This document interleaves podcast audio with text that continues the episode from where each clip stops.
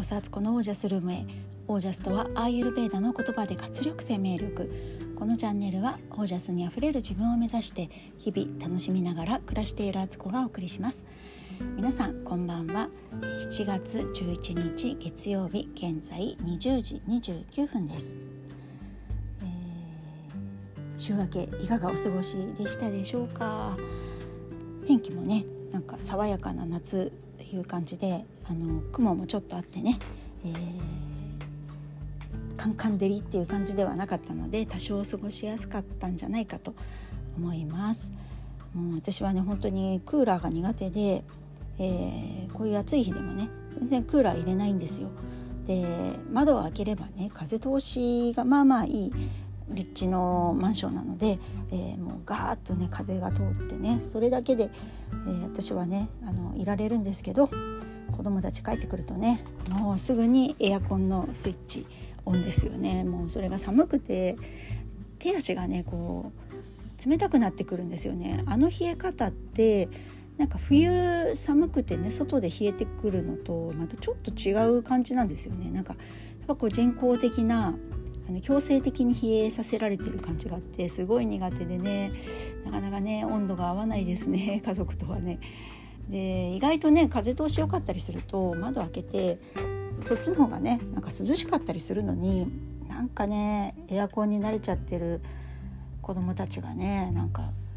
そういうのはね涼しいと感じないみたいなね恐ろしいことになってますよね。私は子供のの時はね私自身が子供の時はあの家にクーラーはなかったんですよ。えーと、中学生ぐらいになった時にやっとなんか兄が受験で、えー、中学あ高校受験する時にね、えー、部屋にねクーラーをっていうので1台家に着いたぐらいででも他の部屋はね別にクーラーなくてもなんか過ごせたし、まあ、昔と今とねあの温暖化の違いでねあの気温は違うんですけどなんかね全然平気だったなっていう扇風機があればしのげてたなって思うんですけどねなんかだからそういう中で育ってきたから余計に、えー、エアコンに慣れてないけどうちの子供たちはねあの基本的に暑くなるとエアコン入れ夏入れたりとか、ね、して育ってきてるからなんかそういう違いなのかしらと思ったりなんだり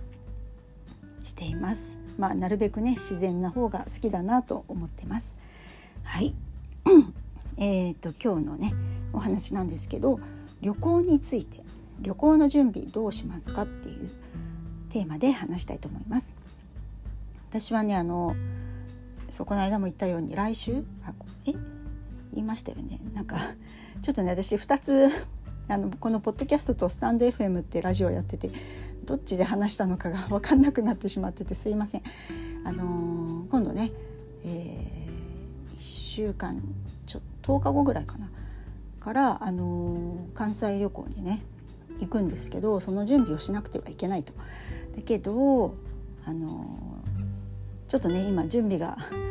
おせおせになっている感じではあるんですがでも私の旅行する時の攻略法というかねこうやって準備をしていますっていう話をねしたいと思います。えっと、旅行の準備をする時は準備する時は長めに準備をして帰ってきたらさっさと片付けるっていうのが鉄則で、あの1週間ぐらい前とか、まあ、10日ぐらい前からね部屋の片隅になんかボックスかなんかを用意して、えー、つどつどね思いついた途端に目目についた途端に、えー、あこれ持ってこうとかいうものをねその箱にどんどん入れていくんです。そうすると、あの突然ね準備始めて2日ぐらい前とかに準備しようって言って始めてもなんかいっぱい持ってくものとかリストがありすぎて頭の中に、えー、重要なものは持ってくんだけどあれも持ってったらいいかもしれないななんて思っているものをねついつい忘れちゃったりするんですよ。その時に思い出せなくてね。でそれを防げるのが思いついたら入れていく、えー、旅行ボックスみたいのをねあのトランクとか場所があればねトランクキャリーケースとか持ってくんだったらキャリーケースそのまま開いといてそこにね、えー、どんどん入れていくっていう風にすればいいんですけど今多分それやるとうち猫が入っちゃうので あのやらないんですけどそうそれがそうやってやると忘れ物がね結構格段に減るんですけどそんなこと言いながらも絶対私は忘れ物をする自信はあるんですけど 何かしらきっと忘れそうですけどでもだいぶ防げるっていうねゆっくりゆっくり準備していくんですよ。で、えー、と2日前とか前日とかになったらもう直前に入れるものそれまでギリギリまで家でも使ってるようなものとかそういうものを入れてで完了するんですね。で旅行に行って帰ってきたらもう家にスーツケースを置くなりもうすぐに片付けを始めるこれもね一つのねあの旅の思い出を本当にいい思い出として残すための一つの tips だと思うんですけど帰ってきたらもうバーッとね洗濯物は洗濯かごに入れ、えー、化粧品とかはねまたあの戻してでお土産とかもそれぞれに分けたりとかしてもうスーツケースもきれいに拭いてしまっちゃう。で旅行に行ってたことがもう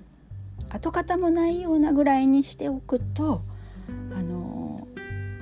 トランクがねかがねいつまでも部屋の片隅に置いてあってあ片付けなくちゃ片付けなくちゃ片付けなくちゃ片付けなくちゃっていうね あのそこを通るたびとかそこそれを目にするたびに思うあの重さっていうのはかなりあの心にダメージ大きいのでさっさと片付ける帰ってきたら1時間以内ぐらいで片付けるのが、えー、ベストかなと思っています。えー、私の場合は昔はねあの子供を連れて帰省した時とかは車で帰ってたんですけど荷物を家にとりあえず運び込んでで夫がね、えー、マンションの下にまず車を置いて荷物を運んでその後あの車をねまた戻して駐車場にちゃんと入れ直してくるって言ってる間にできるだけその、えー、家に運んできた荷物をね片付けるっていうのを夫が帰ってくる前に全部そこに廊下とかにこう並べておいたあのバッグとかそういうのをね旅行カバンをね全部片付けるっていうのを目標にしてねなんかゲームのように やってたんですけどそうするとなんか勢いでできるのであのパッと片付けられるんですけど一回ねこうソファーとかに座り込むとねもうめんどくさくなるんですよ。というね、えー、私の旅行の攻略法です。あとあの行きたいところとか、